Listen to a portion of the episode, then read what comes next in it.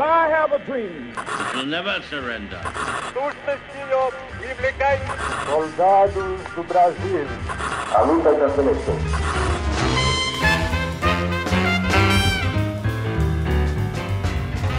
Salve ouvintes do História FM, bem-vindos a mais um episódio do podcast do Leitura Obriga História. Eu sou Iclis Rodrigues e hoje vamos falar sobre a Guerra de Secessão, ou Guerra Civil Americana, ou Guerra Civil Estadunidense, depende né, de quem tá falando. E para falar sobre esse assunto, eu convidei o professor Vitor Isaacson para conversar aqui com a gente hoje e eu vou passar a palavra para ele se apresentar para vocês. Bom, boa noite, é prazer participar do seu programa, Iclis, e espero que a gente possa aí trocar algumas informações úteis ao pessoal que pretende trabalhar com esse tema da Guerra Civil Americana. Então é isso, vamos falar sobre esse assunto depois dos comerciais.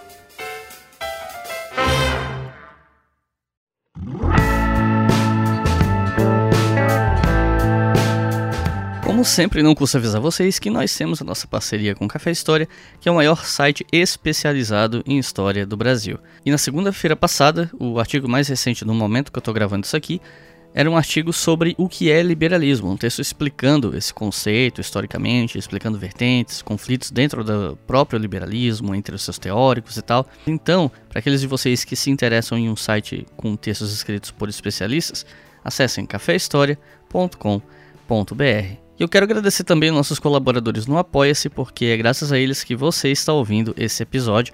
E vários deles ouviram esse episódio com antecedência, porque colaborando com 5 reais ou mais, você recebe o link uns dias antes do episódio do História FM, do Estação Brasil e do Colunas de Hércules irem ao ar. E os nossos novos apoiadores são Felipe Gama, Natália Henrique, Ana Lívia Bertuolo, Camila Gama, Bruna Azevedo, Elida da Silva, Maria Luísa Gonçalves, Wellington Silva, Carlos Alberto de Lima, Danilo Santos, Roberta Barros, Geberson de Souza, Denis Vieira, Rodrigo França, Ícaro Barbosa, Elvis Oliveira, Ana Paula Costa, Wagner Domingos, Ettore Ritter, João Pedro, Bruno Niero, João Henrique Rocha, Thomas Milco, Arnaldo Ono, André Tadeu de Souza, Thaís Maia, Jaimilton de Oliveira, Gabriel Barbosa, Marlon Gouveia, Ronaldo Costa, Marco Nunes, Francisco, só Francisco mesmo, não tinha sobrenome, então não sei, mas obrigado, Francisco. Fabiano Lavor, Maria Luísa Pereira, Eduardo Santos, Marcelo Tirelli, Roberta da Silva, Igor Leroy, Luiz da Costa, Sandriele Santos, Letícia de Lima, Laura Monteiro, Felipe Fernandes, Welma da Silva, Clodoaldo Júnior e Lincoln dos Santos. Inclusive, ter um apoio de um Lincoln no episódio sobre guerra civil eu acho bem, bem bacana, bem emblemático. Mas, piadas ruins à parte, muito obrigado pessoal por estarem colaborando conosco e eu espero que a qualidade não só do História FM, mas de tudo que a gente produz se mantenha elevada o suficiente para justificar o apoio e a confiança de todos vocês. E se você que está ouvindo ainda não é apoiador e quiser ter o seu nome aqui no próximo episódio, considere acessar apoia.se barra e colaborar com esse projeto educacional gratuito para que ele permaneça no ar.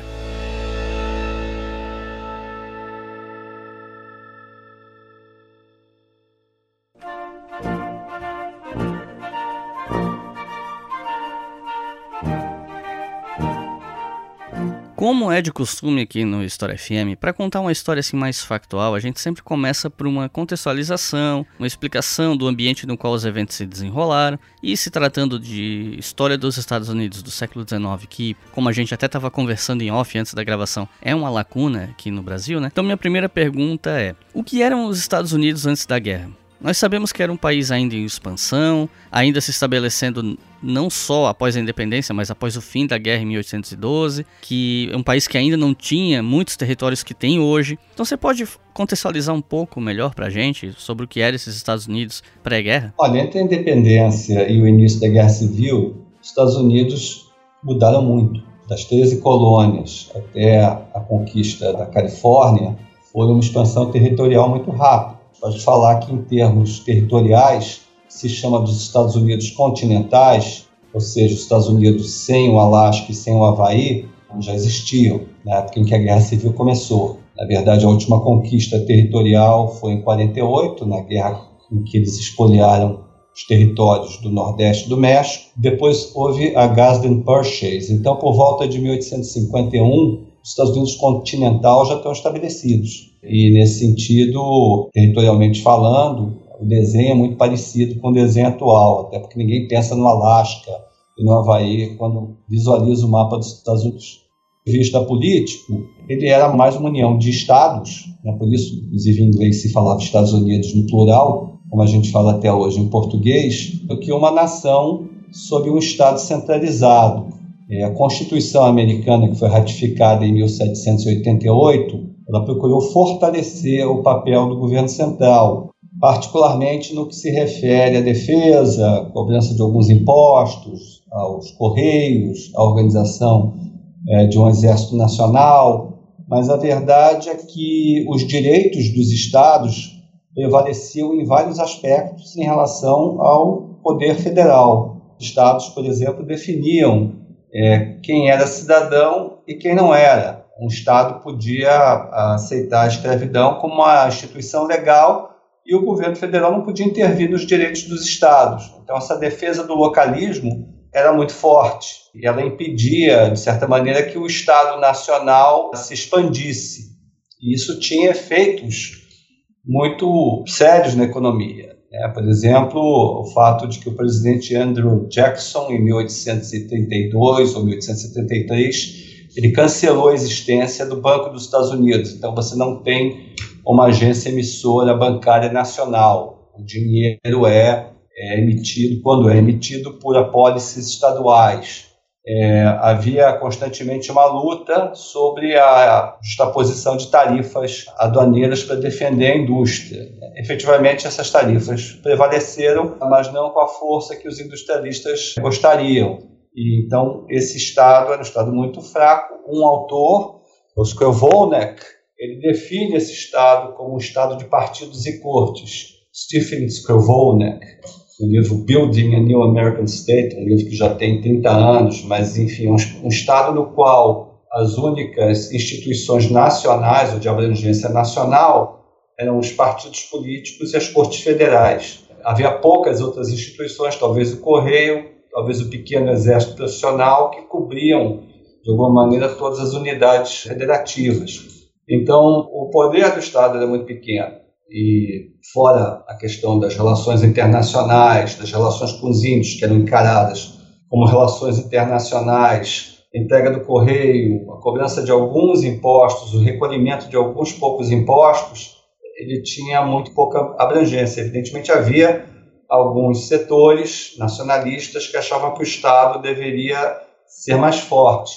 Mas havia uma grande resistência social a isso, porque o Estado forte lembrava o americano comum, pelo menos o americano branco, adulto e livre, e homem, de aspectos negativos dos regimes absolutistas europeus. Então, é, mesmo na população do norte, havia resistência a um crescimento acelerado do Estado e ao desenvolvimento também de forças armadas mais poderosas. Por isso, como observou o Alex Tocqueville, a introdução do recrutamento compulsório é uma coisa tão alheia ao espírito americano que não, não havia condição de ser feito, porque, evidentemente, os americanos estavam acostumados a instituições locais e dificilmente aceitariam a imposição de instituições nacionais.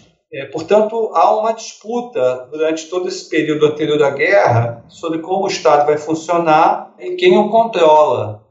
Então, nesses ramos, por exemplo, chamados externos do Estado, são defesa e relações internacionais, esses ramos foram frequentemente controlados por sulistas no período anterior à guerra ou por nortistas que representavam os interesses do Sul. E é muito curioso, porque o Sul é uma região minoritária nos Estados Unidos mesmo nessa época. Tem uma população menor, né, tem menos peso político. Então, o controle que o Sul exercia de certos ramos do Estado Nacional é um controle defensivo, é um controle para garantir que as instituições sulistas não sejam ameaçadas pelo eventual crescimento da população nortista. Por isso, é, a luta pelo controle do Estado é uma luta importante né, com forças que eram favoráveis a que esse Estado crescesse, no sentido de exercesse um, um poder nacional de fato, né, e forças que são favoráveis a que o Estado, de alguma maneira, se subordine aos interesses estaduais. E a quantas andava o debate sobre abolição nos Estados Unidos nessa época pré-guerra? Houve aquele episódio famoso lá em Harper's Ferry, na Virgínia, quando o John Brown, que era um abolicionista, né, ele planejou atacar um depósito de armas federal, roubar esse armamento, dar essas armas para cerca de 18 mil escravizados negros dos arredores, só que esse plano deu errado. John Brown foi executado tal. Mas o debate da abolição não se dá apenas nessas ações mais radicais, digamos assim. Ela perpassa debates políticos, filosóficos, econômicos e afins né, na sociedade. Então eu te pergunto, a quantas andava esse debate abolicionista na época? O surgimento né, do abolicionismo nos Estados Unidos data meados do século XVIII, principalmente entre a denominação Quaker do protestantismo. O abolicionismo norte-americano ele é muito vinculado a ideias religiosas. Na verdade, já há Quakers, é, na década de 20, 1720, 30, denunciando a escravidão, mas, enfim, o movimento vai se tornar mais intenso no início do século XIX. Os Quakers e depois outros grupos religiosos denunciam a escravidão como um pecado e como um crime, uma denúncia de base moral. Normalmente, esses grupos são minoritários na sociedade. Os estados do norte foram abolindo a escravidão gradualmente a partir da independência, imaginando muitos deles que os estados do sul também o fariam, mas a partir da década de 1790, a escravidão norte-americana demonstrou um potencial enorme para o crescimento, né? principalmente é, pelo desenvolvimento da cultura de algodão, mas também pelo açúcar e pelo arroz, mas principalmente pelo algodão. Vamos dizer, Thomas Jefferson e outros líderes do processo de independência que tinham posições muito ambíguas, o próprio Jefferson era proprietário de escravos, eles não conseguiam conceber o futuro dos Estados Unidos por razões muito diferentes como um país com escravidão. Ainda que no final da vida o Jefferson tenha se aproximado um pouco mais de uma defesa do Sul uma grande transformação a partir então dessa época, principalmente 1816, né, o, o movimento a favor do abolicionismo ele se torna um, um abolicionismo de longo prazo. Criação da American Colonization Society, que visava a deportação uh, dos libertos para algum lugar que não fosse os Estados Unidos, né, para o Haiti ou para a África. Depois a compra do território da Libéria, que hoje em dia é a República da Libéria, que seria um território para a colonização pelos escravos libertos dos Estados Unidos. Então havia um movimento abolicionista que era pensado como de longo prazo, mas na verdade assim nasciam mais escravos, dez vezes mais escravos nos Estados Unidos que os eventuais libertos que eram enviados é, para a Libéria. Então é, a colonização sempre foi uma falácia como solução para a questão escrava. Né? Por volta de 1830, há uma transformação no movimento, um surgimento, ah, principalmente a partir de forças anti-escravistas da Nova Inglaterra? Do jornal Liberator, que era publicado pelo Lloyd Garrison, de um movimento abolicionista de caráter imediatista. Então, ela realmente passa a ser denunciada como um crime, a escravidão tem que ser abolida imediatamente, a Constituição, ela, na verdade, faz um pacto com a escravidão, precisa expurgar a escravidão nos Estados Unidos. O surgimento desse movimento, juntamente com as revoltas escravas de pequeno porte que aconteceram na Virgínia, é, geraram um grande temor entre a elite sulista escravista. Né? Selite já vinha adotando progressivamente uma defesa da escravidão como um bem positivo. Ela tinha saído da defensiva. Né? E, final da década de 20 e década de 30 em diante, ela vai estabelecer uma defesa da escravidão, uma defesa, inclusive, intelectual da escravidão. E, evidentemente, os sulistas passam uma lei da mordaça no Congresso, em 1836, através da qual petições ou abaixo assinados é, que visassem a denúncia da escravidão não podiam ser tabulados no Congresso, não podiam ser levados ao Congresso. Né? Então, é a lei da mordaça. Também leis de censura da correspondência abolicionista que, porventura, fosse enviada ao Sul. Correio é uma agência federal, mas a correspondência abolicionista, panfletos, jornais, podia ser é, censurada se ela fosse enviada para qualquer estado sulista particularmente para aqueles estados do sul profundo, como a Carolina do Sul, que eram bastiões de defesa da escravidão. Aliás, A Carolina do Sul, em 1832, ela protagonizou uma experiência de quase secessão, que foi a nullificação. A Carolina do Sul denunciou a cobrança de impostos por parte do governo federal e também denunciou ah, as leis de proteção tarifária da indústria. Né? Disse, nós não vamos mais recolher impostos enquanto houver essa proteção tarifária, porque isso prejudica o nosso comércio. Evidentemente que nessa ameaça havia também a ameaça separatista que não se concretizou naquele momento. Né? Então, esse é o primeiro episódio secessionista dos Estados Unidos. Enfim, é, ao longo da década de 30, a situação se restabilizou, os norte-americanos também tendiam a resolver os problemas causados pela escravidão a partir de compromissos. Né? O primeiro grande compromisso ocorreu em 1820. As ordenanças do Noroeste, aprovadas na década de 1790, estabeleciam uma linha de paralelo onde a escravidão poderia existir. O território do Missouri solicitou a sua inclusão na União como Estado escravista, ele estava acima dessa linha, houve um grande debate, chegou-se a um acordo, né, criou-se então um Estado escravista e, como compensação, o Estado do Maine separou-se de Massachusetts e se tornou um Estado livre. Mas, no final da década de 30 início da década de 40, há um certo equilíbrio, né? mas o abolicionismo era um movimento minoritário cuja pauta não entrava nas demandas dos principais partidos. Na verdade, os políticos, muitos deles, buscavam, inclusive, se afastar do abolicionismo para não comprometer as suas chances eleitorais. E o abolicionismo permaneceu dessa maneira, é, até que, evidentemente, veio a Guerra Civil, e antes da Guerra Civil né, veio o desalinhamento partidário na década de 1850, a criação do Partido Republicano, o abolicionismo encontrou, então, um nicho é, partidário que permitiu formular determinadas pautas políticas dentro da competição partidária. Essa é uma, é uma discussão interessante, porque havia abolicionistas como o próprio Gerson, que eram contrários à participação em partidos políticos. E havia abolicionistas que eram favoráveis. Né? Um dos mais famosos é o Frederick Douglass, que é o mais importante, na minha opinião, abolicionista negro americano. E ele achava que não, que poderia ser considerada a questão da participação política é, se essa participação realmente avançasse a causa do abolicionismo através de sanções contra determinados interesses do Sul. Então, próprio movimento abolicionista, mesmo na sua versão imediatista após 1830, ele tem suas divisões políticas, né? ele não é um movimento coeso. Agora, o que são as características principais desse movimento?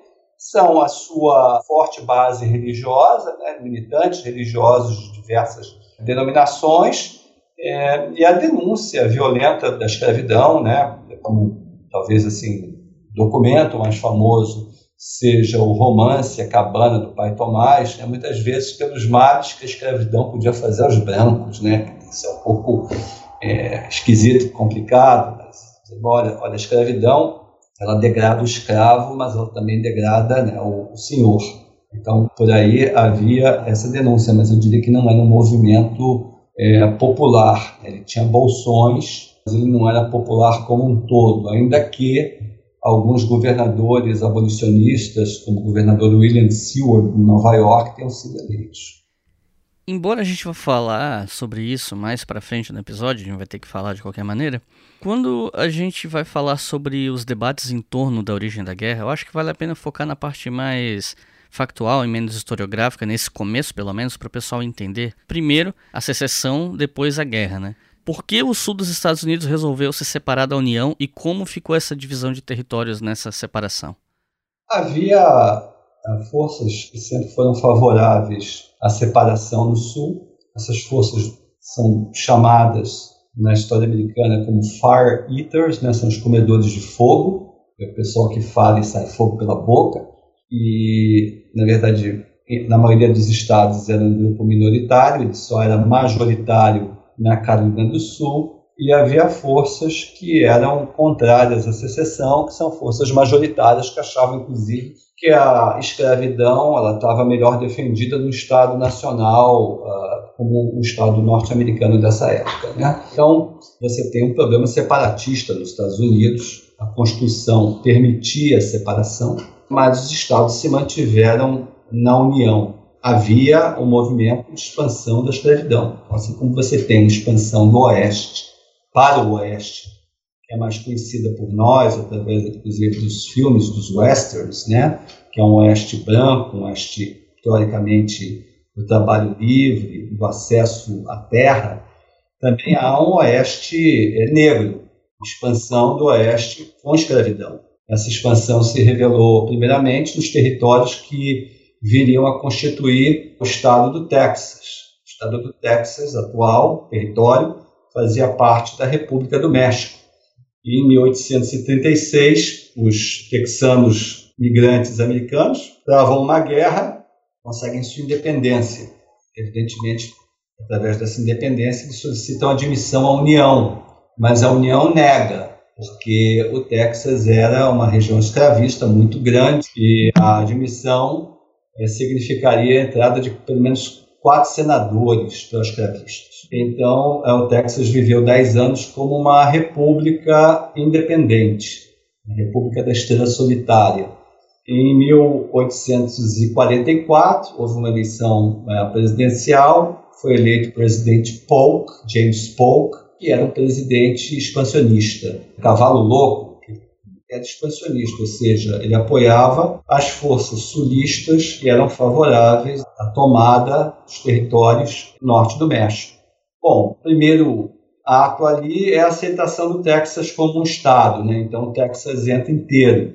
Por muitos anos ele foi o maior estado americano até a compra do Alasca em 1867. É, e depois esse movimento de admissão do Texas como estado uma série de provocações levam a uma guerra com o México. É uma guerra na qual o exército mexicano, que era mais numeroso, foi derrotado derrotado de uma maneira inapelável. Um grande trauma para a história do México e para a história das relações México-americanas.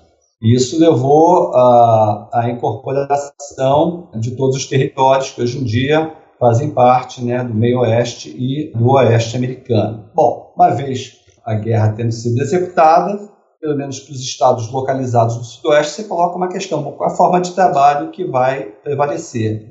Os sulistas queriam que fosse a escravidão.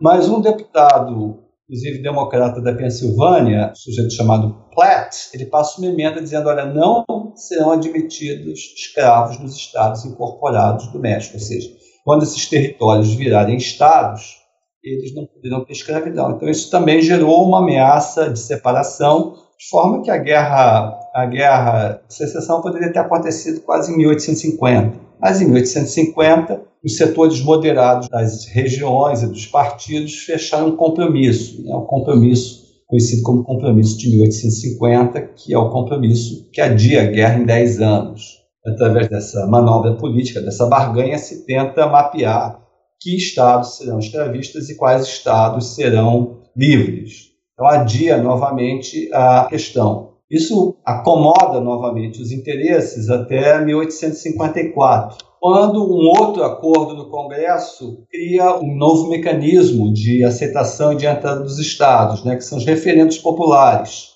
Bom, a primeira área onde há um referendo popular é o território do Kansas, o território do Kansas, Nebraska, mas aí é só o território do Kansas.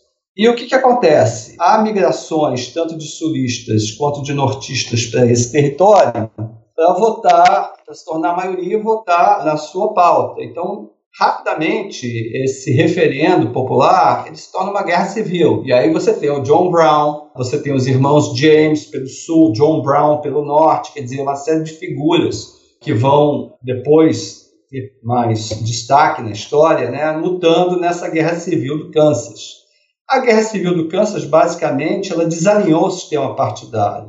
Né? Ela permitiu o surgimento de uma força política regional. Os partidos políticos que havia nos Estados Unidos nessa época, o Partido Democrático e o Partido Whig, eles eram partidos bisseccionais, então eles eram fortes no norte e no sul. E por causa dessa condição, eles não permitiam que é, críticas à escravidão entrassem na sua pauta política. Mas aí surge o Partido Republicano.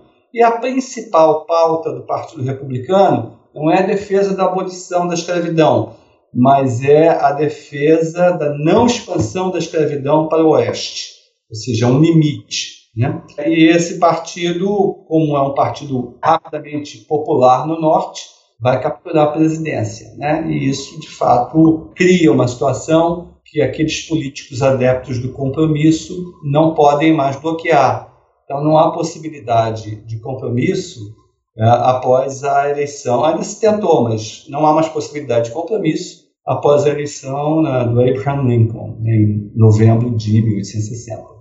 E como começou a guerra em si após essa divisão? No caso, os primeiros movimentos políticos, processo de recrutamento, primeiras batalhas. Você falou, por exemplo, sobre a eleição de Lincoln, né? Logo depois da eleição dele, ocorre o ataque forte no Fort Sumter, né? Depois da eleição dele, que, até onde eu sei, e você pode me corrigir se eu estiver errado, foi o primeiro movimento militar, digamos assim, dessa guerra certo? Certo. Olha, a eleição do Lincoln ocorre em novembro de 1860. Nessa época, o período entre a eleição e a posse era muito longo, ia de novembro a março. O presidente tomava posse em março. Né?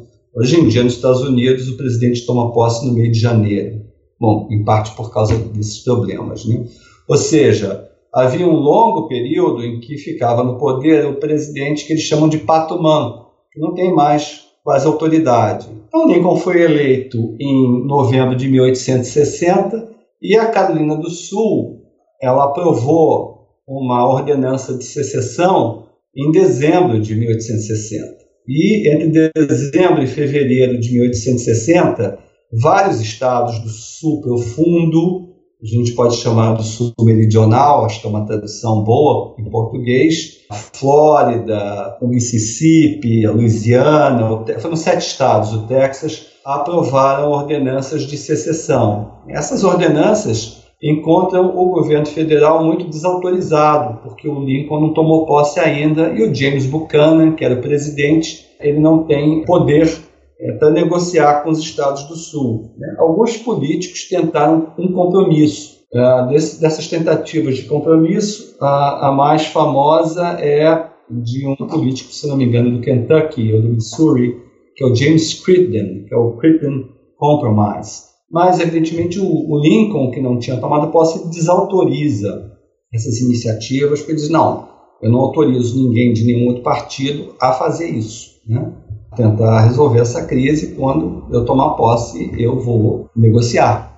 E, bom, o que acontece? Sete estados do Sul apenas, do Sul profundo, se separaram. Né? Os estados do Sul setentrional, dos quais a Virgínia talvez fosse o estado mais importante, não aderiram a essa onda inicial de separação. Então, enquanto eles estivessem na União, é, dificilmente seria viável a formação de uma nação confederada. Dizer, essa nação foi criada em fevereiro de 1861, com o estabelecimento de uma capital na cidade de Montgomery e a eleição de um presidente provisório que ficaria quatro anos no poder. Né? Mas, efetivamente, a, a possibilidade de uma nação confederada sem a Virgínia era muito pequena. Além disso, além dos estados do sul setentrional, havia os estados tampões, né, que são os estados que eles chamam de border states, que são acima do sul setentrional, são estados onde havia ainda um pouco de escravos, mas que claramente se colocaram do lado da União. Né? Então, ali até a posse do Lincoln, a viabilidade dessa nova nação é pequena. Né? O Lincoln toma posse, faz um discurso conciliador, né? então ali eu não vou atacar ninguém, a guerra só começará se eu for atacado, se nós formos atacados. Né? E ele apela a, aos melhores anjos da nossa alma, enfim, é um discurso, uma dessas peças clássicas do Lincoln, né? muito profundo em termos de como ele, ele trabalha a ideia do excepcionalismo norte-americano, a convocação à concórdia, de que ele não vai perseguir nenhuma instituição, muito moderado também, mas o fato é que os estados não voltaram, né? então se permaneceu nesse empate, governado pelo presidente Jefferson Davis, e o norte por Lincoln. Havia um problema que não tinha sido resolvido. Existiam próprios da União nos estados do Sul, principalmente fortalezas e arsenais. Esses próprios eles vinham sendo ocupados né, pelos estados confederados sem muita resistência. Quando chega em março de 1861, que o Lincoln toma posse, só há dois próprios federais ainda leais à União. O mais importante deles é uma fortaleza, o Fort Sumter, que fica na Baía de Charleston, na Carolina do Sul, onde a guarnição eh, não se rendeu. Né? Mas março de 61 os suprimentos estão acabando, não se sabe o que fazer. E depois de muitas determinações e discussões, o Lincoln resolve mandar suprimentos, avisa publicamente, olha, só estou mandando suprimentos para abastecer o forte. Né? Mas no início de abril de 1861, forças da milícia da Carolina do Sul, com a concordância do governo, o governo confederado, abrem fogo contra Sumter. Então, dois dias depois, a guarnição do forte se rende. Esse evento, normalmente, é considerado como o início da Guerra Civil, né? porque aí não, não, há mais como voltar atrás. Curiosamente, quando a guerra começou, ninguém achava que fosse demorar muito. Então, o Lincoln ele faz uma convocação para 75 mil voluntários por 90 dias e o Sul mobiliza sua milícia. As pessoas achavam, as lideranças e o povo, seria uma guerra curta, uma ou duas batalhas e tudo voltaria a ser como antes. Né?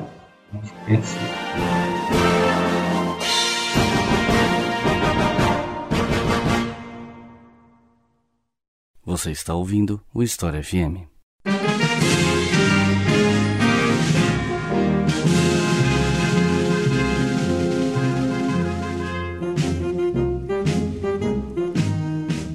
Um dos campos de batalha acirrados dessa guerra foram as águas, né? os rios, o mar, especialmente ali na, na costa leste, porque as marinhas de guerra evoluíram bastante nessa época graças aos avanços durante essa guerra. E o bloqueio naval que a União impôs aos confederados foi uma estratégia de enfraquecimento que minou a economia sulista, porque ela dependia muito da exportação de algodão, né? Então, o que, que a gente pode falar sobre isso? Bom, vamos voltar um pouco, né? Quando o, ao ataque a Santa, que Lincoln chama os voluntários para trazer o Sul de volta, ele imaginava que as forças favoráveis à União no Sul eram fortes o suficiente para mover a balança. Então, ele tinha muita confiança uh, na lealdade da maioria da população sulista. Ele tinha razões para acreditar nisso, mas como a gente sabe, essas razões não se mostraram fortes o suficiente. Bom, quando ele mobiliza, os estados do sul setentrional se separam também e aí a separação mais dolorosa é da Virgínia. Né? Primeiro, porque é o estado mais rico do sul, um estado que tinha alguma base industrial, tinha arsenais, tinha empresas de eh, indústria de aço, etc. E também porque a Virgínia tinha uma tradição militar. Né? O general Robert Lee é um general da Virgínia, então perder a Virgínia para o norte foi muito doloroso. Ainda entendendo que a guerra seria curta, em agosto de 1861, a primeira batalha que é a Batalha de Bull Run ou a Batalha de Manassas. Depende do lado, né? Na Guerra Civil, cada lado dá um nome. Bull Run para o norte, Manassas Junction para o sul. Que ocorreu ali no, onde é Manassas, hoje é um subúrbio de Washington. Foi uma batalha curiosa, porque muitas, muitos civis iam fazer piqueniques e ver a batalha, eles achavam que, com certeza, que o norte ia ganhar, e o norte foi derrotado. As forças do norte foram derrotadas ali, próximas a Washington. E aí as lideranças perceberam que era preciso haver um pouco mais de planejamento. Então, o general Winfield Scott, que é o general que comandou a União, ele cria o plano Anaconda, que era um plano para estrangular o Sul. O plano tinha três vértices, né? o domínio do rio Mississippi, o domínio do Teatro da Virgínia, a capital era Richmond, que ficava na Virgínia, e o bloqueio naval. O bloqueio naval demorou muito a ser estabelecido, demorou quase um ano para ser efetivo. Evidentemente, o, norte tinha mais marinha que o sul, lógico, mas ele teve que converter navios eh, mercantes em navios de guerra. Então, esse é um processo demorado. Então, o sul teve, na verdade, o primeiro ano inteiro é, para comerciar. E o sul não o fez no primeiro ano, porque, de certa maneira, é, ele quer chantagear os países europeus com o algodão. O algodão é o principal produto da Revolução Industrial na Europa e o Sul é o principal fornecedor. Então, segura o algodão nesse primeiro ano, porque acredita que a falta de algodão levará a Inglaterra e França principalmente ao reconhecimento da Confederação, o que do ponto de vista militar, inviabilizaria o bloqueio, mas esse reconhecimento não aconteceu. Então, no segundo ano, o Sul já tem uma situação mais complicada para furar o bloqueio. Né? Evidentemente, havia barcos furadores de bloqueio. Isso foi um problema que tensionou politicamente as relações internacionais dos dois países o tempo todo, porque, por exemplo, esses navios, navios que não só faziam comércio né, com os países ditos neutros, no caso a Inglaterra, a França e o Brasil, por exemplo, mas também que faziam pirataria, que atacavam mercantes da União. É, então, evidentemente, quando esses países, esses navios ficavam alojados em portos os neutros, eles criavam uma situação de tensão, como aconteceu nas Bermudas com a Inglaterra, como aconteceu aqui na Bahia com o Brasil. Então, havia muita tensão. Mas o fato é que o comércio exterior da União foi estrangulado. Eles não podiam nem exportar o algodão, o açúcar, os outros produtos que eles possuíam, produziam, e também não podiam é, obter as armas que eles precisavam. Eles aguentaram muito a guerra com o material que eles encontraram nos arsenais da União que tomaram no início. Né? Havia um pouco de comércio pelo norte do México, mas ele não encontrava o volume do comércio atlântico que ocorreu entre os Estados do Sul e a Europa no período anterior à guerra. E, evidentemente, o bloqueio naval foi um triunfo da União, né? não só de conseguir estabelecê-lo e sufocar o Sul, como também de conseguir mantê-lo apesar das pressões inglesas e francesas ao longo do período da guerra. Uh, a Guerra Civil teve muitas batalhas e a gente não vai dar conta de explicar todas, tal. Então, por uma questão de síntese, eu gostaria de te perguntar, antes da Batalha de Gettysburg, sobre a qual eu quero conversar depois com mais atenção, Quais são as batalhas até o meio ali de 1863 que você acha que são mais dignas de nota? Você pode contar um pouco sobre elas? Na verdade, são campanhas mais do que batalhas. Né? Em 1862, a campanha da Península, que foi uma tentativa da, da União de tomar Richmond. É, vamos entender um pouco os objetivos militares de cada lado? Quer dizer, a União a, a confederação ganharia a guerra não perdendo. Né? Então, a guerra da confederação é uma guerra defensiva, ela não tem o objetivo de conquistar o norte, tem o objetivo de impedir a conquista do sul pelo norte. E, ao fazê-lo, obter o reconhecimento internacional e se estabelecer como a maior nação escravista do mundo. Então, a confederação luta para não perder. Né? Ela tem essa vantagem tática, que é uma guerra que, para eles, é uma guerra de independência. E para a União tomar Confederação é muito complicado, porque é uma área enorme. Né?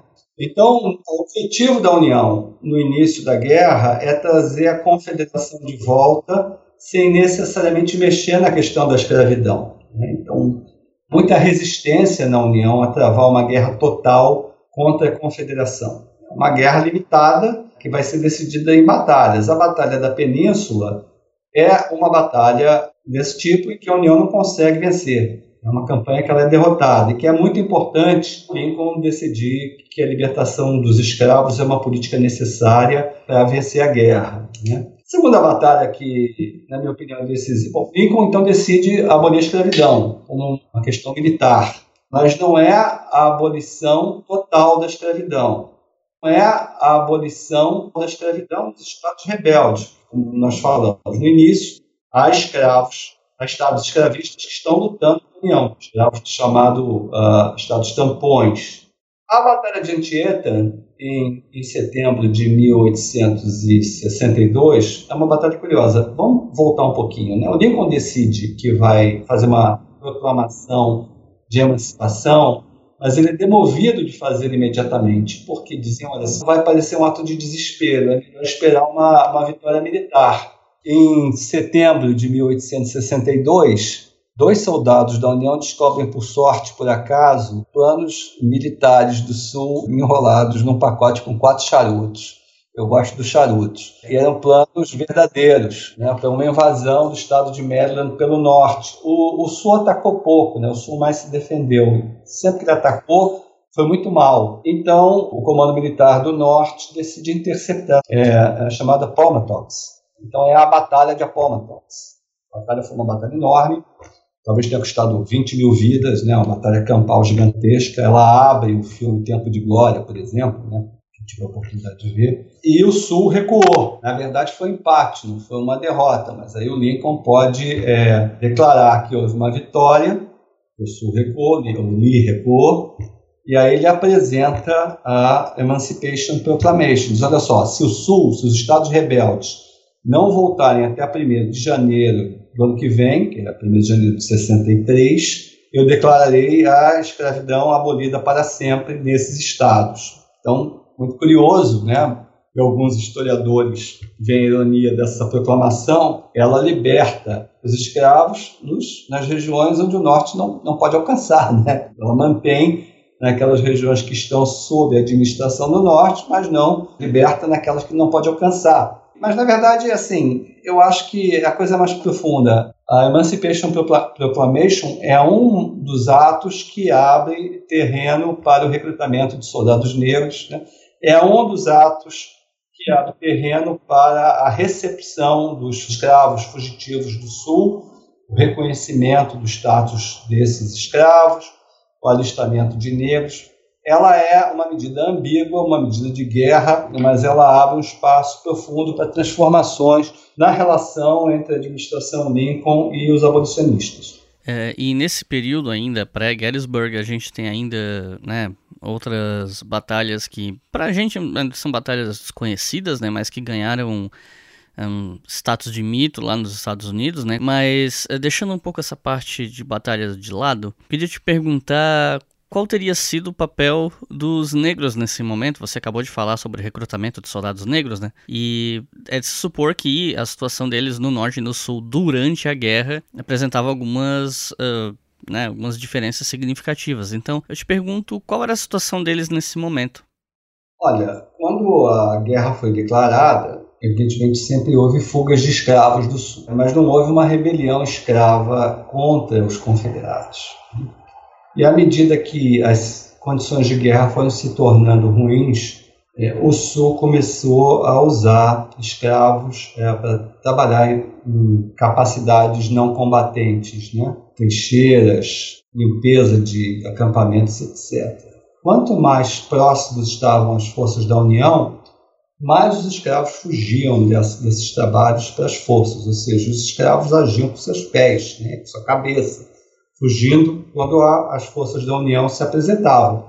Não necessariamente eles eram bem recebidos pelas forças da União, muitas vezes eram devolvidos, porque havia essa política de que não, havia um, não haveria um desrespeito. Né? O que ocorre é que um dos generais da União, é, num determinado momento de recebimento de muitos refugiados, é, se recusa a devolvê-los diz que não vai devolvê-los porque os, esses refugiados não são mais, o nome dele era Hunter, né? não são mais é, propriedade, eles são contrabando. E como contrabando de guerra, ele não tem obrigação de devolver. Então, o termo contrabando, é, como um referente desses escravos fugitivos, se generaliza nos acampamentos e os contrabandos começam a trabalhar é, no norte para, para atividades é, também de apoio, né? Lava roupa, cozinha, ajuda a montar equipamento, ajuda a estabelecer o acampamento, etc. Então, eles começam a ser importantes na, nas atividades, mas ainda havia é, muita resistência à aceitação do negro como soldado. Isso dá para entender entendendo também um pouco o que, que significava servir no exército americano. O exército americano é um exército de cidadãos. Né? O exército da União e o exército da Confederação são exércitos de cidadãos. Basicamente, o negro não era cidadão nessa época, fosse escravo ou fosse liberto ou livre, ele não era considerado cidadão. Então, ele não podia servir no exército. Abrir essa brecha seria, na verdade, criar um enorme precedente para a cidadania negra nos Estados Unidos. E para a cidadania negra pela via federal, porque o exército é um instituição federal, instituição importante do governo federal. Então, há todo um debate sobre a aceitação desses negros como combatentes. Mas, assim, as fugas do Sul continuam. Né? Calcula-se que cerca de 750 mil, de uma população de 3 milhões e 950 mil escravos, fugiram para as linhas é, do, do Norte. Você pode imaginar, então, que se não houve uma rebelião armada do Sul, essas fugas elas comprometeram muito a produção sulista. Os escravos fugiram dessa forma. Também há a pressão da opinião pública negra no Norte. A opinião pública negra é pequena no Norte, mas ela faz pressão permanentemente para que é, o governo federal aceite o negro como combatente, né, que se tornaria uma questão central do debate político do Norte em 62 e 63.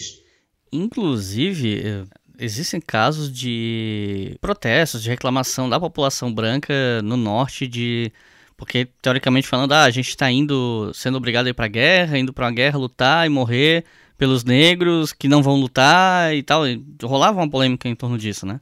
Quando o Lincoln faz oficial a proclamação de emancipação, ele encontra muita resistência no norte, de populações que aceitavam fazer a guerra pela União, ou seja, uma guerra de unificação nacional, mas não uma guerra de abolição, né? não uma revolução social. Então, ele encontra, principalmente no meio oeste, em regiões que têm muito contato com o sul, ou mesmo na cidade de Nova York, muita resistência.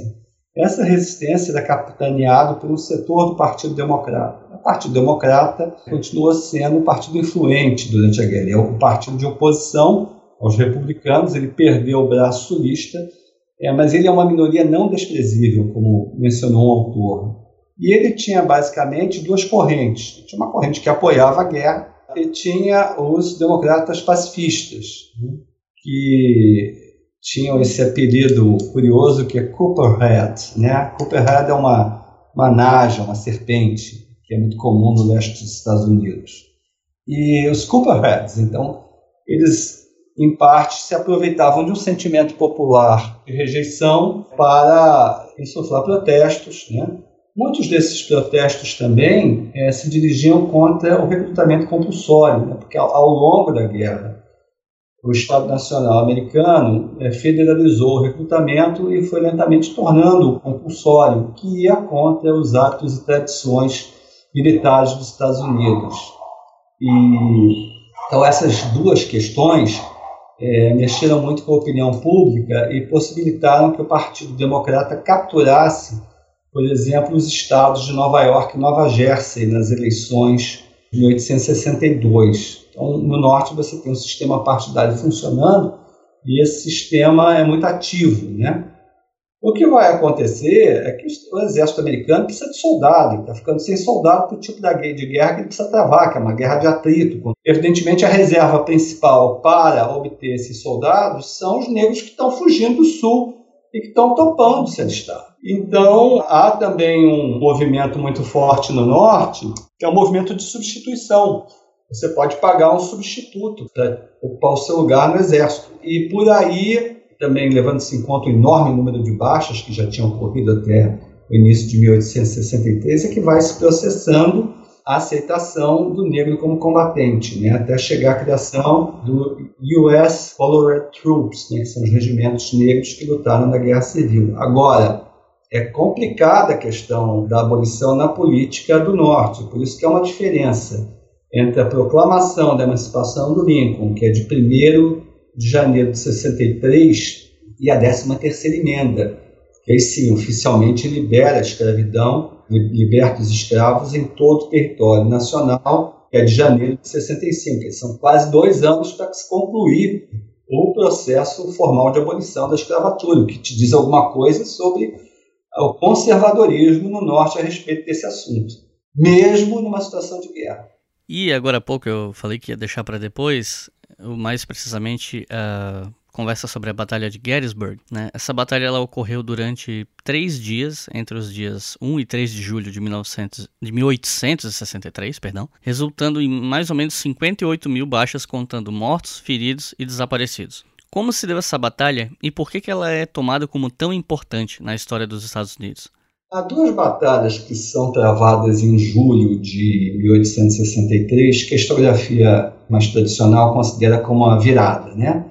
Vicksburg e Gettysburg. Né? Vicksburg é uma batalha travada em torno da cidade de Vicksburg, que era a última posição confederada no rio Mississippi. Então, a cidade foi cercada durante dois meses e a população não tem mais nada para comer, começar a comer cachorro, gato, etc foi bombardeada e acabou se rendendo. Né? Se rendeu, aliás, ironicamente, é no dia 4 de julho de 1863. Por isso mesmo, o 4 de julho, que é a data da independência americana, não foi comemorado em Vicksburg até depois da Segunda Guerra Mundial. Né? Essas questões pitorescas é, da guerra. E Gettysburg é uma batalha que ocorre na Filadélfia entre 1 e 3 de julho de 1863. O que acontece é, novamente, o general Lee, com o exército do norte da Virgínia, tenta uma incursão por Maryland e pela Filadélfia com o objetivo de isolar Washington e criar uma situação que levasse ao reconhecimento da Confederação e criasse um fato político que levasse o Norte a negociar. Dizem as más línguas, inclusive, que o vice-presidente da Confederação, Alexander Stephens, ia a Washington nesse mesmo momento com uma proposta de paz, né? ou seja, se as forças da União fossem derrotadas, os setores mais conservadores imporiam a Lincoln a necessidade de negociar a independência da Confederação. Só que esse movimento das tropas do Norte ele foi detectado e houve um grande enfrentamento na cidade da Pensilvânia de Gettysburg, né? enfrentamento que envolveu cerca de 150 mil homens durante três dias e que custou alguma coisa entre 45 e 50 mil baixos. A gente tem que levar em consideração as condições sanitárias da época, né? um ferimento, ele facilmente gangrenava, né? infeccionava de uma tal forma que os membros tinham que ser amputados. Né? Um tiro no, na barriga normalmente era letal. Então havia muito pouco conhecimento cirúrgico né? e as baixas foram enormes. Mas foi uma batalha decisiva porque foi a última tentativa do Sul de tentar concluir a guerra através de uma ação militar. A partir dali, as ações sulistas seriam unicamente defensivas. Né? Curiosamente, a liderança da União nessa batalha não era a, a, liderança mais capaz. A União foi liderada pelo general Meade, né? não é um cara famoso na guerra. Mas é porque, basicamente, as posições defensivas eram muito favoráveis aos exércitos nesse momento. Né? Difícil era conquistar as posições do adversário. Muito difícil porque o alcance do rifle tinha aumentado muito nesse momento e não havia uma estratégia de contorno muito adequada. Então, para você vencer uma batalha, os custos é, demográficos eram muito grandes. Mesmo na Batalha de Gettysburg, a União perdeu mais do que a Confederação. E olha que ela estava se defendendo. Isso dá um pouco a, a, o entendimento da batalha, né? E a, a Batalha de Gettysburg também ficou famosa porque três meses depois, né, o Lincoln, ao consagrar o cemitério de Gettysburg, faz um discurso pequeno, que é o Gettysburg Address, que se tornou, na verdade, um dos documentos cívicos mais importantes dos Estados Unidos, junto com a Constituição e a Declaração de Independência.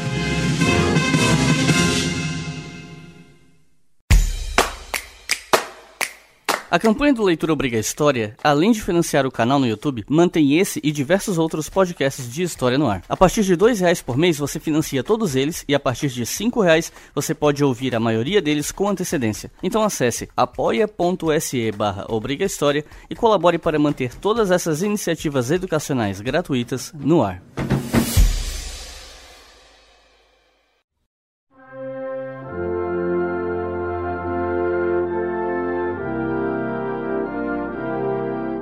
No, na pergunta anterior, você comentou sobre como Gettysburg foi uma das batalhas que foi considerada um momento de virada, né?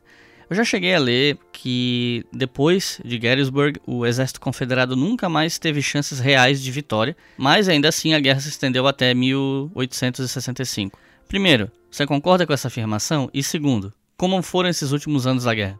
A afirmação está correta. O problema é que ainda haveria dois anos de guerra e nesse período a situação política poderia se desgastar no norte a tal ponto né, de que o sul conseguisse negociar a independência. Na verdade, a partir de, de 1863, militarmente falando, acabou para o sul. No entanto, é, o sul ainda tinha muitas forças e, evidentemente, para conquistar, né, e tem, isso tem a ver com a capacidade de resistência, né, decisão de lutar, é, a União é, tem que travar uma guerra que é uma guerra contra a oligarquia sulista e contra o sistema produtivo. É uma guerra pela libertação dos escravos, ainda que isso não fosse um objetivo claro, é lógico. É uma guerra pela destruição da infraestrutura turista e é uma guerra contra a população civil e que está muito envolvida, evidentemente, com o desenvolvimento das condições políticas no norte, porque em 1864 vai haver uma, reeleição, uma eleição presidencial e Lincoln é candidato à reeleição. Então há uma campanha iniciando-se né, pelas vitórias do general Grant no Teatro do Mississippi ao processo é, de cerca e tomada de Atlanta, né, que tomou muito tempo, né, e foi executado pelo general Sherman. Né? Então Grant e Sherman são lideranças militares muito importantes porque são generais que conseguem entender o caráter da guerra moderna. Né? A guerra moderna é um inferno, ela é dirigida contra a população civil e ela envolve o seguinte: eu tenho capacidade de perder mais homens do que meu inimigo, mas eu posso fazer ele perder homens numa grandeza que ele não pode reposicionar, né? não pode substituir. Então, o que vai acontecer? Vai acontecer a marcha de Sherman até eh, a tomada, né, a tomada de Atlanta, que é um grande trancamento ferroviário, Atlanta é queimada, né, depois a marcha de Sherman de Atlanta até Savannah, em que ele vai destruindo tudo que tem pelo caminho, né, vai libertando escravos, vai queimando fazenda, vai queimando plantação, vai destruindo rede ferroviária, enfim, a ideia é viver da terra, pilhar e não deixar o Sul de pé, né? dar uma lição ao Sul. O Sul não vai conseguir mais, se o Sul voltar para a União, ele não vai voltar como ele era antes, vai voltar destruído. E parte disso também é, dá a entender a destruição da escravidão. Os escravos são livres, né? não vão mais trabalhar como força produtiva. Os escravos também compreendem isso e fogem em números cada vez maiores. Então tem a marcha de Sherman até o litoral, depois a marcha até Charleston, enfim, que ele vai destruindo tudo que tem pelo caminho. Enquanto isso, a partir de 1800, final de 63, o Lincoln encontra em Ulysses Grant seu grande general. Né? O Grant é um, é um cara que vai é, efetivamente entender que a guerra no, vai ser transferido para o Teatro da Virgínia e lá vai travar uma série de batalhas super violentas, né, nas quais ele vai destruindo, a um custo humano enorme, ele vai destruindo o exército comandado por Lee. Né, ele vai tornando a capacidade operacional desse exército inviável. Então, esses dois últimos anos da guerra são muito violentos. Mas há também a eleição de 1864, que é uma eleição na qual os democratas apresentam um candidato que é um ex-general do Lincoln, que é o McClellan, e, evidentemente, a eleição, naquela época não havia os instrumentos é, de pesquisa eleitoral que há hoje, né? E o que ocorre é que a eleição é bastante indefinida até a queda de Atlanta. Depois da queda de Atlanta, o Lincoln vence a eleição e fica claro que não há uma solução negociada da guerra.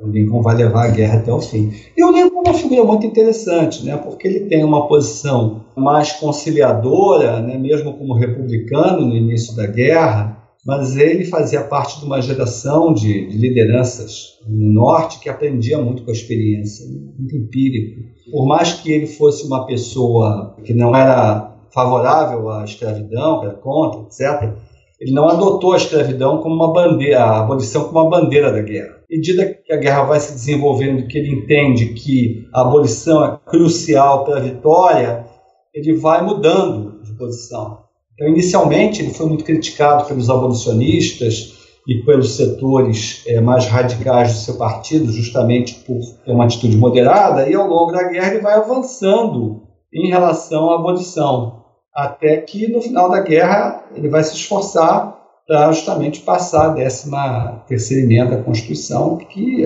acaba com a escravidão em todo o território dos Estados Unidos.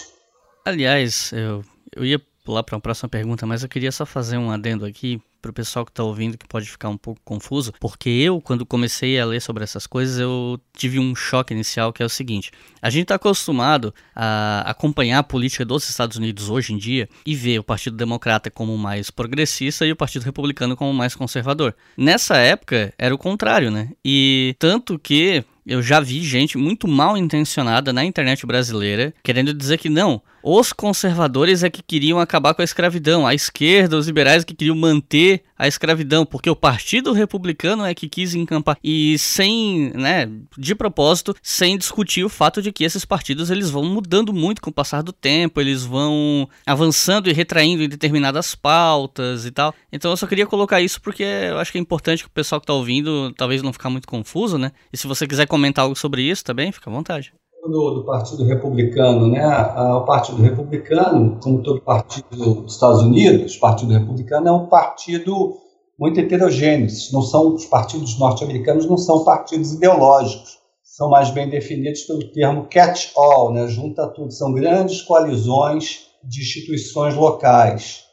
No Partido Republicano, que foi criado em 1854, amalgamaram-se várias correntes políticas do Norte. Né? A corrente favorável ao solo livre, os free soilers, né, que eram favoráveis a que o Oeste fosse aberto para a colonização. Havia correntes antimaçônicas, havia correntes anti-imigração, anticatólicos, né? havia correntes ligadas ao segundo grande despertar, que é uma grande transformação religiosa, havia abolicionistas, havia ativistas, havia industriais, então, ela é uma grande coalizão dos interesses nortistas, é que durante um certo tempo ela, ela juntou, vamos dizer assim, as aspirações capitalistas, industriais, comerciais e bancárias aos interesses dos pequenos e médios proprietários. O grande debate historiográfico dos últimos 30 anos, eu acho, se esse partido era efetivamente interessado na abolição e na sorte do negro ou não. Há correntes historiográficas e autores que acham que não, que é uma questão uh, mais local e oportunista, e há outros historiadores que acham que sim. Né? O mais representativo deles é o Eric Foner, que organizou vários trabalhos sobre a reconstrução e sobre o Partido Republicano. E, de fato, os republicanos, durante a Guerra Civil, eles passaram várias legislações no Congresso que permitiram a modernização acelerada do Norte. Né? O Morris Act, que protegeu a indústria americana. Né? o College Grant Act, né, que permitiu a criação é, de universidades estaduais no interior, né, por isso que muitas universidades estaduais dos Estados Unidos são é, organizadas em cidades pequenas. Né? As leis de acesso à terra definiram como seria a colonização do Oeste, a criação e centralização da emissão do dólar, a criação do dólar como nota do, do greenbacks, das greenbacks, né, que permitiu a centralização bancária, que é uma outra medida muito importante. Então, isso é uma agenda que existia na política americana desde a Constituição primeiro defendida pelos federalistas e depois pelos Whigs, o Homestead Act, né, que, enfim, que garantiu acesso à terra, só vai ser consolidada durante a guerra justamente por essa legislação, a 37ª legislatura, é, que permite aos republicanos avançarem essas pautas que são econômicas e sociais. Posteriormente, é, na virada do século e diante, o partido republicano vai se tornar mais e mais o partido do big business, né? vai mudar em relação a essas características iniciais. Foi o grande instrumento de modernização e também a ferramenta que permitiu a Lincoln manter o esforço de guerra no norte, porque houve momentos em que a guerra foi muito popular e se não fosse o amparo que o partido deu ao presidente, né, com uma força também local, não teria sido possível manter o, a escala de sacrifícios. Mas você tem um sistema partidário funcionando durante um período de emergência, como um período de guerra. De fato, durante a guerra, Lincoln interviu em várias áreas da liberdade, inclusive caçando o direito de habeas corpus. Né? Mas o sistema partidário permaneceu funcionando, o que dava à presidência um certo conhecimento de como é que estava a situação nos estados. Então, o sistema partidário acabou sendo funcional nesse sentido ao esforço de guerra, né, já que a agressividade ela era resolvida nas eleições e não no ataque direto ao presidente da República. É, eu achei interessante trazer esse, essa discussão porque o pessoal ainda vai olhar para esse século XIX com um olhar contemporâneo da política dos Estados Unidos e um, algumas pessoas ficam confusas e outras se aproveitam né, da, dessas diferenças, dessa complexidade, para emplacar discursos desonestos mesmo. Tipo, gente falando que a Ku Klux Klan de esquerda, umas bobagens desse tipo assim, né? Então, achei legal trazer esse, esse ponto aqui que não estava previsto na, no roteiro, mas enfim. Passamos adiante. O, eu queria te perguntar o seguinte: as estatísticas de mortos por conta dessa guerra foi muito alta para os Estados Unidos. Eu já cheguei a ler que as mortes da guerra civil, que as estatísticas, como sempre, nunca são muito exatas, né? Mas se estima que mais de um milhão de baixas e dessas mais de um milhão de baixas, mais de 600 mil mortos. E que essa estatística ela é maior do que o número de mortes de, de todas as outras guerras nas quais os Estados Unidos se envolveram juntas, né? Juntando as mortes de todas as outras guerras, a guerra civil ainda matou mais gente. E nessa guerra, a retórica do inimigo externo, da outra nação, ou outra cultura, outra religião,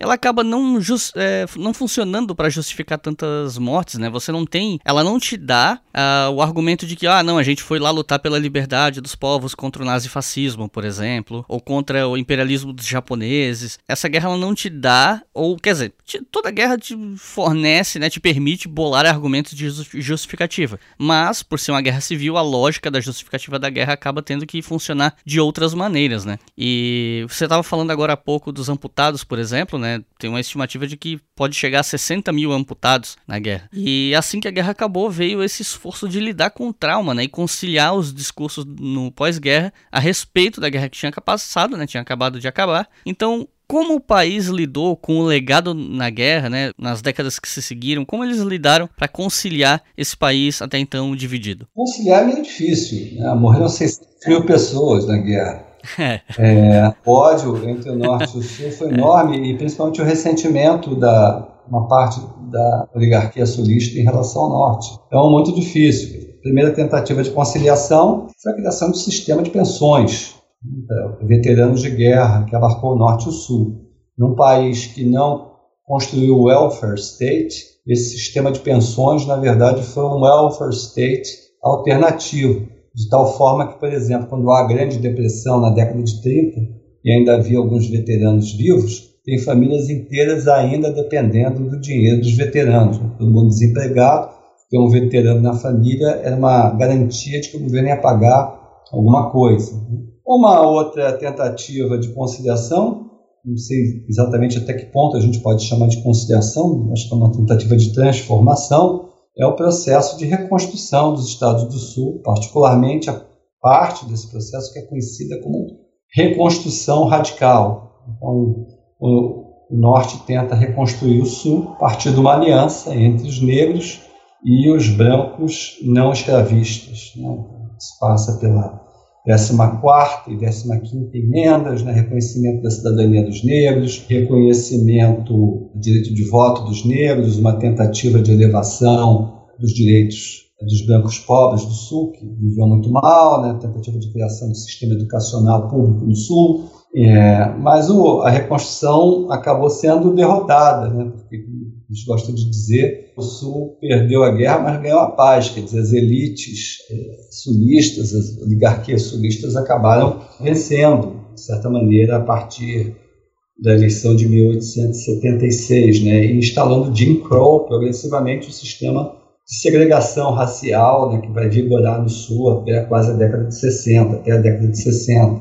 Então, é, o Sul sai da guerra como uma região muito mais atrasada e muito ressentida. Né? De certa maneira, isso foi positivo para a literatura, né? alguns dos grandes autores americanos vêm do Sul, mas do ponto de vista social, quer dizer, o Sul se transformou numa sociedade muito mais opressiva e atrasada, é uma situação que só vem sendo revertida mais recentemente. Né? Então, a conciliação é uma coisa difícil. Evidentemente que um tempo, particularmente com os direitos civis, houve grandes formações. Né?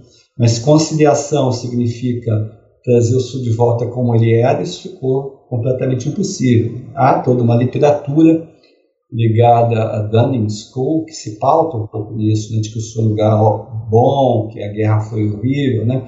Parece muito no filme O Vento Levou, essa perspectiva, é, mas aquela sociedade não seria possível. Mesmo a oligarquia tendo é, reconstituir seu poder depois da guerra, ela jamais pôde levar o Sul ao ponto, por exemplo, de restituir a escravidão. O Sul foi profundamente transformado e isso não tem volta. Ressentimento depende do grupo social. Né? Quem, é, quem mais se ressentiu no Sul da guerra foram as elites escravistas. Os negros, os negros, a guerra levou a liberdade, que foi um ganho enorme. Né?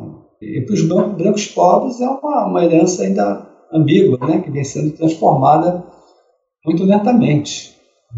Então, quando você vê trabalhos que, de alguma maneira, enfatizam a conciliação, esse é o caso, por exemplo, da série The Civil War, Ken Burns, né, que passa aí na televisão, na Netflix e tal. É uma coisa complicada, porque como é que você conciliar é, um grupo cuja maior perda era uma instituição opressiva e absolutamente cruel com, com os negros do sul dos Estados Unidos? Não tem, não tem conciliação possível. Né?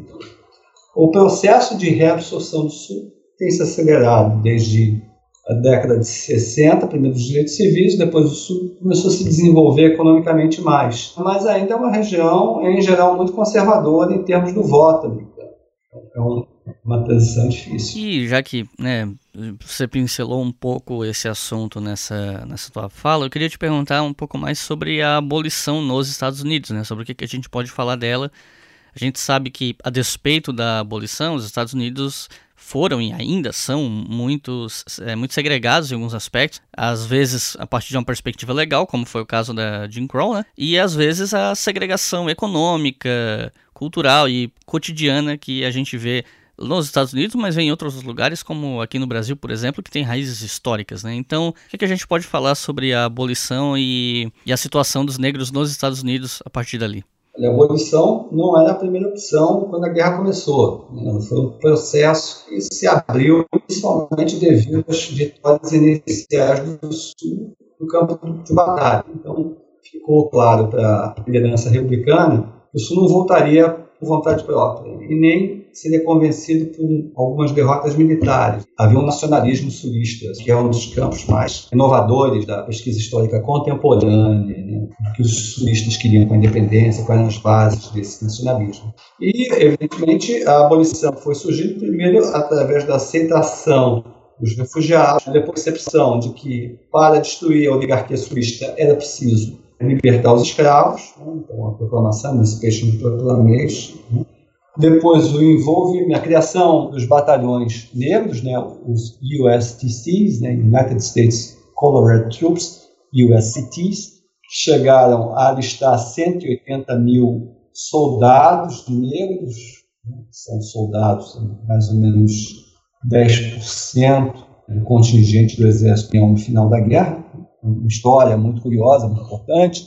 Esses soldados negros não podiam ser oficiais dos seus próprios batalhões, tanto eles eram segregados, eles ganhavam menos do que os soldados brancos, ganhavam 7 dólares contra 10 por mês dos soldados brancos, eles tinham uma disciplina draconiana, né, e algumas das grandes lutas desses soldados foram as lutas pela unificação salarial e lutas também pela criação de oficiais negros são lutas travadas dentro do sistema legal militar no final da guerra.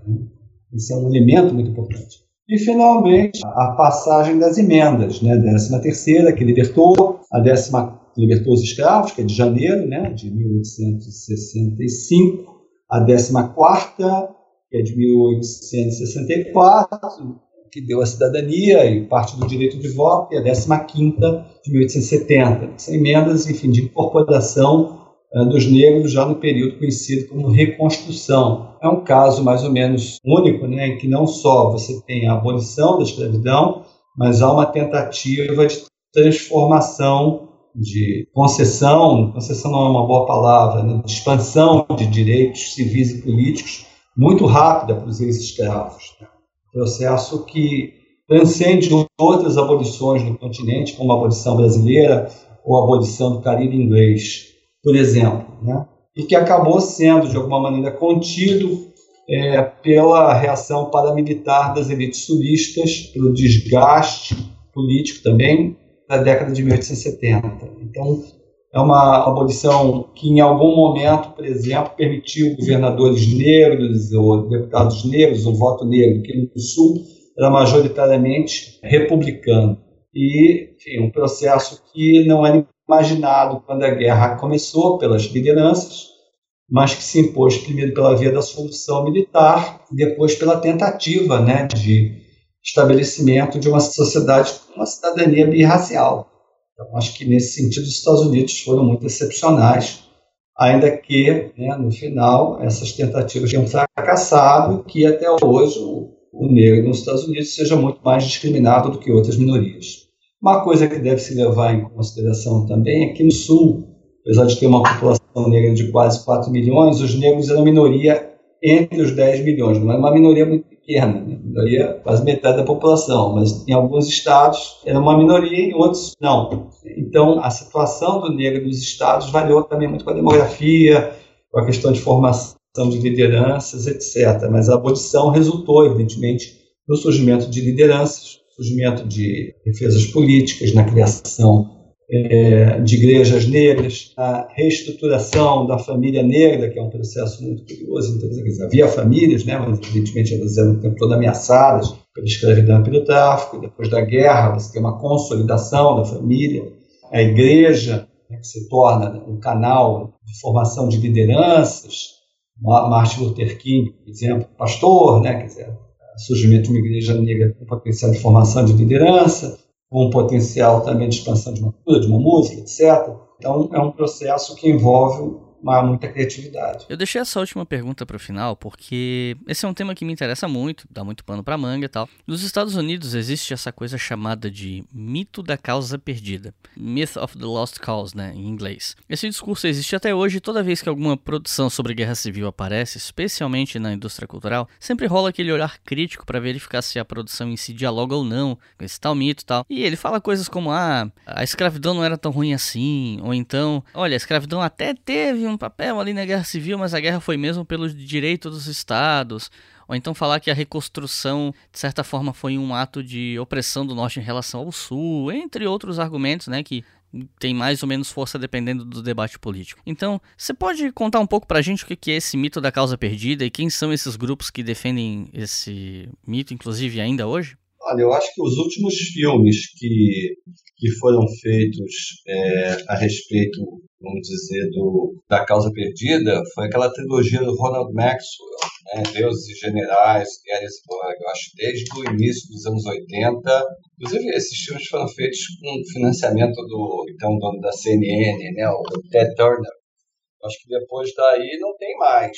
O Sul, quando lutou a guerra, nunca abertamente sustentou que a guerra era travada em nome da escravidão, apesar do que a escravidão teria criado maior, a maior república escravista do mundo, no caso, né? Mas isso nunca foi é, claramente alardeado. Então, eles faziam a guerra por causa dos direitos dos estados. Quando o Sul foi derrotado, e mais fortemente quando começaram as medidas mais radicais da reconstrução, quando os direitos dos negros foram expandidos, né, começou a haver uh, um ressentimento muito grande por parte de alguns grupos do Sul, né, grupos mais reacionários, mais conservadores e que é, mantinham isso que os economistas chamam de uma competição posicional. Para eles, a questão da raça era muito importante porque eles precisavam estar pelo menos um degrau acima da população negra. Então foi se criando, se fortalecendo essa visão nacionalista do passado, de uma sociedade mais harmônica, agrária, mais próxima do ideal dos pais fundadores dos Estados Unidos, no sentido de ser uma república de fazendeiros independentes.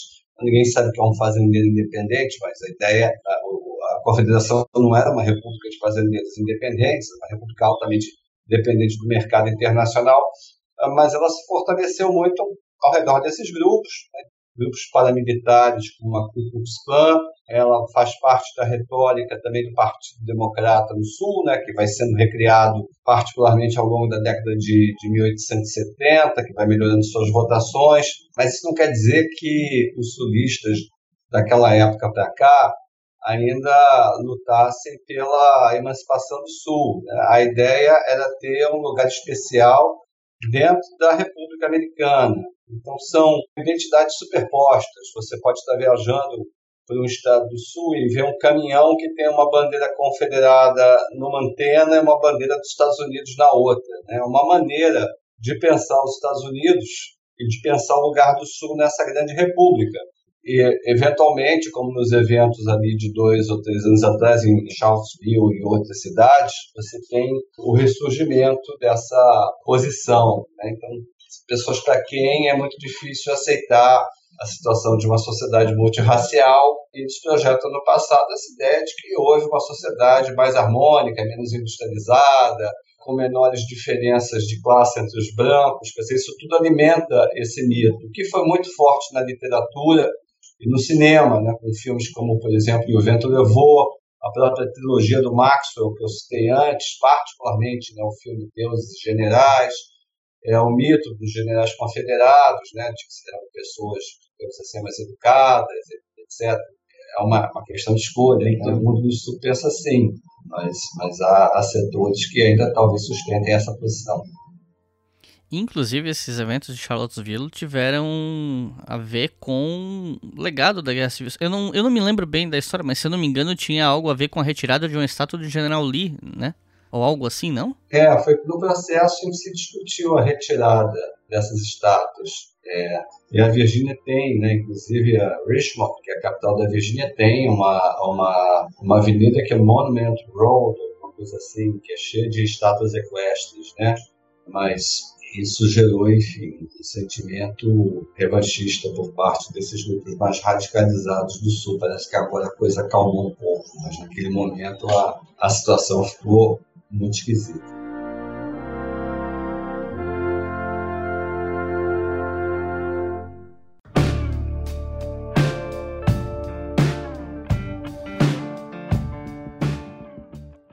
Então é isso, pessoal. Muito obrigado por terem ouvido esse episódio até o final. Eu fico muito feliz de poder proporcionar, e aí obviamente que os méritos são do Victor, proporcionar para vocês um, um, episódio sobre esse assunto que tem tão pouca produção sobre ele na internet brasileira, em português, né? Então fico feliz de poder estar tá oferecendo alguma coisa mais acessível para o público daqui interessado por história e tal. E queria muito agradecer o Vitor por estar aqui hoje, inclusive pela paciência de gravar essa entrevista em duas partes, porque a minha internet me deixou na mão na primeira parte. Então, é, foi um transtorno. Já não é a primeira vez que isso acontece. E Bom, eu vou passar a palavra para o Vitor fazer as considerações finais e dar uma dica aí de um, dois, três livros de história né, da Guerra Civil dos Estados Unidos e também para falar das produções, dos livros que ele tá para trazer para cá para o Brasil ou que ele está escrevendo, para falar sobre a própria produção. Então, Vitor, fique à vontade. É, eu queria agradecer também pela oportunidade. É, acho que a Guerra Civil Americana é um dos conflitos fundamentais da era da construção dos estados, né, que é um processo que vem do final do século XVIII, ganha um impulso muito grande com as revoluções europeias de 48. Eu acho que os republicanos são, de alguma maneira, é, muito tributários dessas revoluções, né, da maneira como eles pensam a nação, a unificação, é, o processo de nacionalização da cidadania, né, que incluiu a cidadania negra. Então, Acho que ela é um desses grandes processos e, hemisfericamente falando, é uma das grandes guerras, né, junto com, com a Guerra Civil Mexicana, que aconteceu quase a mesma época, e com a Guerra do Paraguai, que também aconteceu é, na segunda parte, segunda metade dessa década. Existem mais de 50 mil títulos sobre a Guerra Civil Americana, então quase todos em inglês. É difícil fazer uma recomendação, mas se a gente quiser uma síntese, uma síntese muito legal é o livro do James McPherson, né, o Battle Cry of Freedom. Um livro grande, de 800 páginas, mas, é, enfim, tentou condensar boa parte das discussões que havia sobre o assunto em 85, quando o livro foi lançado pela primeira vez. Eu não sei se ele vem sendo atualizado, né? Sobre a mobilização para a guerra, o trabalho que eu gosto mais é o do Philip Paludan, chama-se People's Contest é um livro muito interessante sobre para pensar os republicanos e as transformações do norte, né? E para a questão dos negros na guerra, há uma, uma literatura imensa que vem sendo renovada com muita frequência, é, mas eu ainda gosto muito do livro do Eric Foner, Reconstruction America's Unfinished Revolution. Há uma versão menor, que é a Short History of Reconstruction. Essa versão menor tem umas 200 páginas. São livros bem informativos para pensar a guerra civil. Né? O Foner, inclusive, tem produzido muito material didático nos últimos 10, 15 anos. Bom, a minha pesquisa nos últimos anos foi uma pesquisa comparativa, porque eu comecei estudando a Guerra do Paraguai. Então, eu publiquei nos Estados Unidos um livro sobre uma comparação entre o recrutamento no Brasil e nos Estados Unidos, e que agora tá, foi traduzido para português, deve ser lançado ainda esse semestre pela editora Alameda, com o título de Duas Guerras nas Américas. Além desse livro, eu também estou preparando um paradidático é, sobre a história dos Estados Unidos, da independência até o final da Reconstrução, que é um livro mais introdutório para estudantes de graduação, cujo título provisório é História da América Inglesa.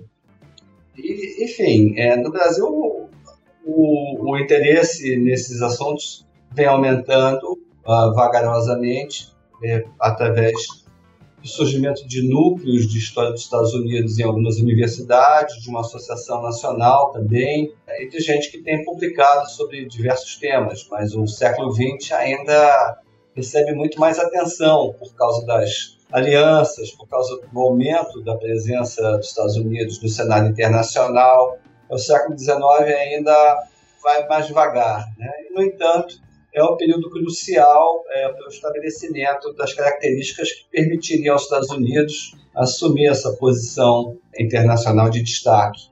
Então, é, um, é uma contradição né, entre a importância que os Estados Unidos têm como economia, como força militar e, e como, vamos dizer, produtor de, de visões liberais no mundo, e o relativo pouco interesse no estudo da história dos Estados Unidos também, é, entre nós e em muitos outros países. Mas faz parte do jogo.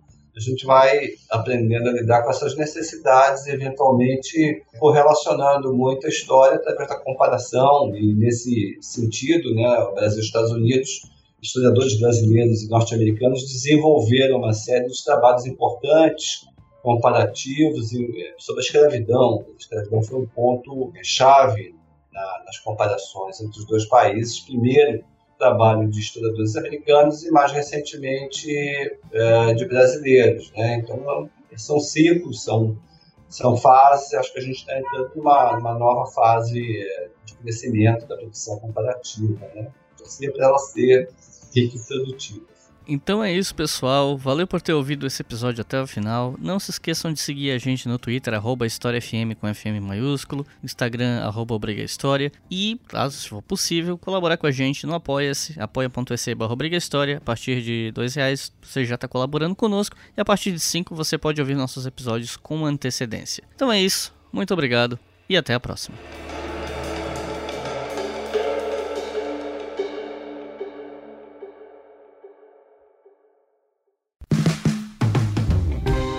Este podcast foi financiado por nossos colaboradores no Apoia-se.